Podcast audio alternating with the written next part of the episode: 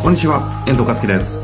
久野正也のロームの未来。久野先生よろしくお願いいたします。お願いします。さあ、ということで、今週も行きたいと思いますが、今回は前回に続きまして、労働基準監督署のね、監査とは一体どんなことをするのかということでね、大枠話していただいたんですけども、今日は引き続き、より具体的なこういうところに監査入ってみられるんですよというような話をしていきたいなと思っております。お願いします。さて、そんなに具体な話があるんですか？まあ実際だからどういう話されるのかとか、そのあたりちょっと話したいなと思ってます。はいはいはい。でね、まずあの、ススタンスが大事だなと思ってるんですけど、あの、まあ、労基署、労働基準監督署来るっていうと、なんか明らかにこう会社が責められるんじゃないかなって皆さん思うんですけど、うん、イメージ。基本、そうですよね。だから基本的には、なんか大、大規模災害みたいな事故とかでない限りはですね、あの、労基署も割と、もう労基署の方もですね、私やっぱり割と社会のこと分かってるなと思ってて、やっぱりいろんな会社さん見てるので、はいはいはい。もうめちゃくちゃ無理なこと言ってくるわけじゃないんですね。おー。うん、だからやっぱり最低ラインはしっかり明示してくれてるので、まあ、これのきっかけに会社変えていくっていう発想は、良くしていくっていう発想はすごい大事だなとあなるほど。理不尽なような話があるわけではないと。ないと。もうその前提でやっぱり話をしていくと、大体時間的には、どうですか、1回2時間から2時間半ぐらい、あの、こう話をするって感じで、で、事前に書類とかをこう、揃えて、あの、預けとくんです。あの、預けとくか、その場で見てもらうんですけど、まあまずはじめにやるのは、労働時間のチェックですね。はいえー長くないかっていうところで、やっぱりそこなんですね。労働時間。やっぱりあの、最近の傾向としては、まあ、サブロック協定の違反がないかっていうところで、うん、うん。サブロック協定のチェックとですね、あと、まあ、これはあの、法律上は今、あの、80時間以上、あの、80時間超えて残業するケースですね。その場合は、あの、医師の面接指導って言ってですね、お本人がまあ疲れてるよっていうふうに話をしたら、で、今医師と面談したいですって言ったらですね、お医者さんと面談させる機会を与えなきゃいけないという法律があるんですね。え、そうなんですね。そうなんですね。まあ、そういうのやられてますか？みたいなことをはいはいはい聞かれたりするんですけど、はい。で、まあ、そうすると、やってないっていうと、まあ、そこに対してこうやってくださいねっていう指導が入るんですけど、うんうんうん。ただやっぱり6章も、まあ、このあたりすごいなと思うんですけど、やっぱり法律はそうなんだけど、でもやっぱり今45時間ぐらいでも、人ってそこそこ疲労を感じるので、まあ、なんなら会社としては45時間ぐらいでも、面接指導みたいなし仕組みがあるといいですよね、みたいな、まあ、ちょっとこう前向きな情報を教えてくれたりみたいなことが、まず、ね、冒頭であります。法律のみならず、その、グレーゾーン、曖昧、曖昧な部分もちゃんと話してくださるんですね。そうですね。うん、で、その後はですね、まあ、細かいところにはなりますけど、はい残業代が適切に支払われているかっていうところですね。で、まあ、この勤怠の細かいその集計方法とかは、何か具体的に問題があれば、あの、指摘はありますけど、基本的には出てきたデータに対して、うんうん。チェックしていくっていう感じにはなります。あ、そうなんだ。はい。で、その、の出てきたデータに対して、ちゃんと金額に反映されているかと。まあえ、それはどういうことですか？その、実質、勤怠管理証よりも払われてる金額が、まあ、少ないとかっていうのはありますし、まあ、払ってないとかですね。あまあ、あ、そういったことは結構問題になるので。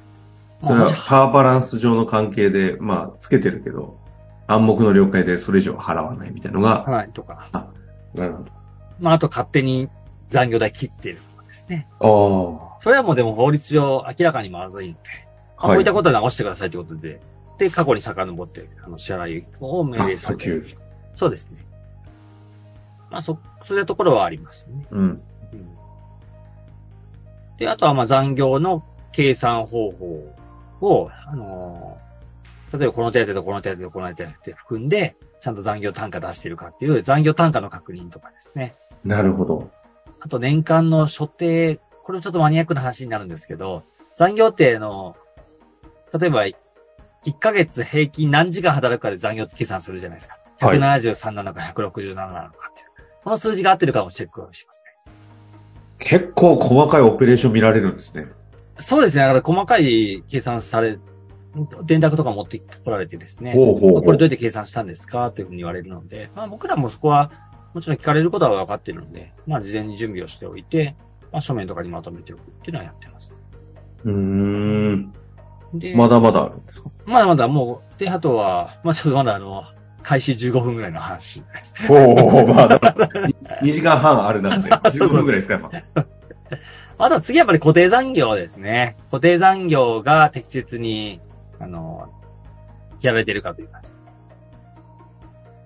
なるほどね。そう、実態とずれてないか。そう、固定残業何時間分ですかって聞かれたりだとか。あとあの、えー雇用契約書も、ちょっとその時にチェックされまして、お企業明細と雇用契約書の内容が一致してるかってことですね。まあそういったことをチェックします。まあ要は、あの、お金の話と、あの、時間の話っていうのを、まあ中心にやっていくっていう感じうん、うん、うん。で、このあたり一通りやった後に、この後はですね、管理監督者みたいな感じで、おそらく残業を払ってない方いる、いるんですよね。このあたりの問題も、やっぱり管理監督者って、要は管理監督者っていうのはですね、あの、こう一般的に管理監督者だったら、時間外とか休日労働が一応対象外になりますんで、はい、はい。おそらく、まあ、会社の部長とか、えそういった方には残業で払ってない中小企業も多いと思うんですけど、よくあの、出世したタイミングで給料が下がるって愚痴られるラインのところの話ですね。そうですね。まあ、ここも、ちょっと今日は細かくは話しないんですけど、やっぱりみなかなか認められないんですね、これ管理監督者になるために。で、そこのやっぱり条件とかっていうのを確認したりとかってところで。あ、実質管理監督者じゃないじゃんみたいな話も、ってことですか？そう、そうですね。まあ管理監督者ですかっていうことで、まあそこはでも、割と会社さんに委ねてる感じは私たちも聞いていると、しますけど、めちゃくちゃこだわってはいないなとは思いますけど、やっぱり、あの、法律上ちゃんと確認されてます。あ。今、開始何分ぐらいですか？ここれでいい、まあ、40分、45分ぐらい。40分。まだ折り返しなんてないですね。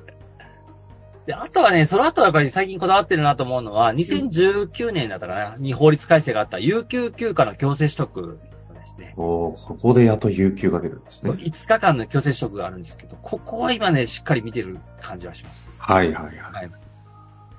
だから最低ラインやっぱ5日は取らせてもらうっていうところですね。ああ、ままだまだ多いんじゃないですか？実態取らしてないとかで、ゆなってるところあやっぱりね、あの、浸透はしてるんですけど、一部の社員だけ取れてないっていうケース、は。ああ、なるほどね。はい。はいはい。で、まあ今日多分リ聞いてるリスナーの方いらっしゃったら、ここをね、本当に気をつけた方がよくてですね、まあ、有給休暇の強制取得は、おそらく1年目、注意された後に2年目、3年目、どっかでまた監査が入ると思うんですけど、な なるほど。で、この時にやれてないと結構ペナルティ大きいかなと思ってて、過去、いろいろなあの会社のペナルティの事例見てるとですね、やっぱり、あの注意されたのにも改善されてないと、結構なペナルティがあるので、ペナルティはどういう形ですか？まあ、金銭本当に罰金とかですね。罰金とか？はい。一人当たり30万円とか。まあ、あと、そうね、やっぱり今って別にそれよりも何が嫌嫌かっていうとですね、社名公表されるんですよ。ああ、そうでしたね。で、社名公表イコールやっぱり採用に響くんで。なんで、このあたりは、あの、6社もかなりこだわってるので。こだわりのところに関しては、まあ、やっぱり、あの、こだわりというか要は国がこだわってることなんで、そこに対しては会社としてはしっかり対応していかなきゃいけないっていう。なるほど。まあ、いろいろ指摘は受けるんですけど、濃淡は間違いなくあるなっていうのはありますね。社名公表はどのタイミングですか？もう、かかった時点で。いや、いきなりは絶対しないですね。あの、と、まあ、要は、是正勧告、ちょっとこれ、あの、初めに言っとかなきゃいけなかったんですけど、是正勧告書と指導表っていうのが出るんですよ。二つあるんですね。二つある。で、是正勧告書っていうのは、これ法律違反してるので、直してくださいっていう書類なんですよ。なるほど。で、じ指導表っていうのは法律違反にこれからなっていく可能性があるので直してくださいよっていうことなんですけど。で、是正勧告書に関しては、まあ、両方ともそうなんです期限を決めて、で改善期間を設けられて改善するんですね。で、それを、やっぱりちゃんとやらずに、例えば放置したとか、是正勧告書自体出さなかったとかですね。あと1年後にやったけど何も変わってないってことになると、そこから社名公表するかどうかっていうのに、また検討されるって感じで、その罰金だなんだっていうペナルティとかって発展するのはそことですか？そうですね。簡単に言いますとですね。だからまあ、1枚目、まあ、イエローカードもらった時に、まあ全力で、あのー、レッドにならないように改善していくと。改善すると。ポイントですね。なるほど。で、ここで、えー有給の強制取得がまだ、えー45分、50分ぐらいと。そうですね。まあそこを力入れてやった後に、まあ1時間ぐらいですかね。はいあ。と、残りはですね、あの、健康診断必ずやりますね。ええあ、そっちもなんですね。はい健康診断のあの、健康診断って年に1回やらなきゃいけないですよね。はい。で、例えば深夜業とかになると年に1回やらなきゃいけないとかですね。あと、特定の化学物質使ってるとですね、あの、まあ、年にあの数回やらなきゃいけないっていうのがあるんですよ。で、そういったもののまず確認をやります。で、やっぱりやってないケースとかになるとやってくださいねとかっていうところうんうん。で、まあ、指導が入ったりだとか、あとは、あの、健康診断書って、例えば異常の所見ってだいぶあるじゃないですか。A さんっていう人が、まあ調子悪いんだよねって話になった時に、はいこの時にですね、実は会社の判断で、異常の所見が出てるのに、あの、まあ、いつも通り働かしていいわけじゃないんですね。法律1個ありましてですね。はいはい。あの、医師の意見聴取って言って、お医者さんの意見を聞いてこなきゃいけないんですよ。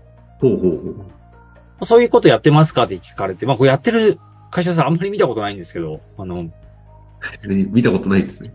そうそうですね。あの、なかなかやっぱりこれ、ね、本当に、あの、人事総務に社労士クラスの人がいない限りは、なかなかこう理解できないし、あの、カバーできてないところなので、なるほど。うん、うち、まあ会社に産業医がいるとかですね。産業医がいない会社に関しては、なかなか盲点になりやすいところなので、まあそこはおそらくどこの会社も指摘されるって感じですね。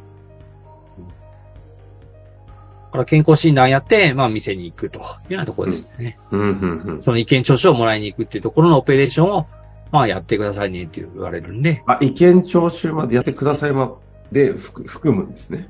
そうですね。はい。なんか、だいぶ会社がちゃんとやってないと、基本的に入ったらどっかしら引っかかりそうですね。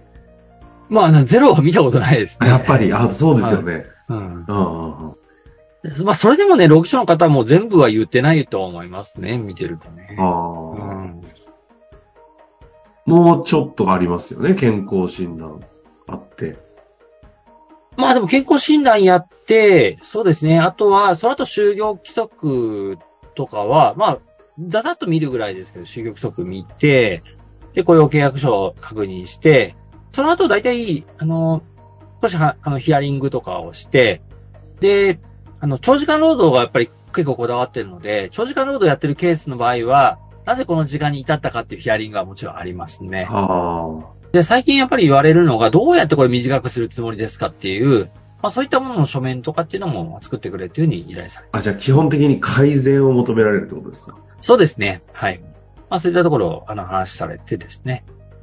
で、まあそれだけやって大体1時間半ぐらい話した後に、はいそこから、あの、監督官の方がその場であの書面を作るんですよ。是正勧告書とはいはいはい。同票。その間は割と待ってる時間が長いかなと思いますけど、あの書いてもらも待ってですね。で、まあ、書類、多分20分ぐらいで作った後に、あと最後、あの、一応書類の説明してくれますんで。なるほどね。あの、試験の回答待ちみたいな。そう、そうですね。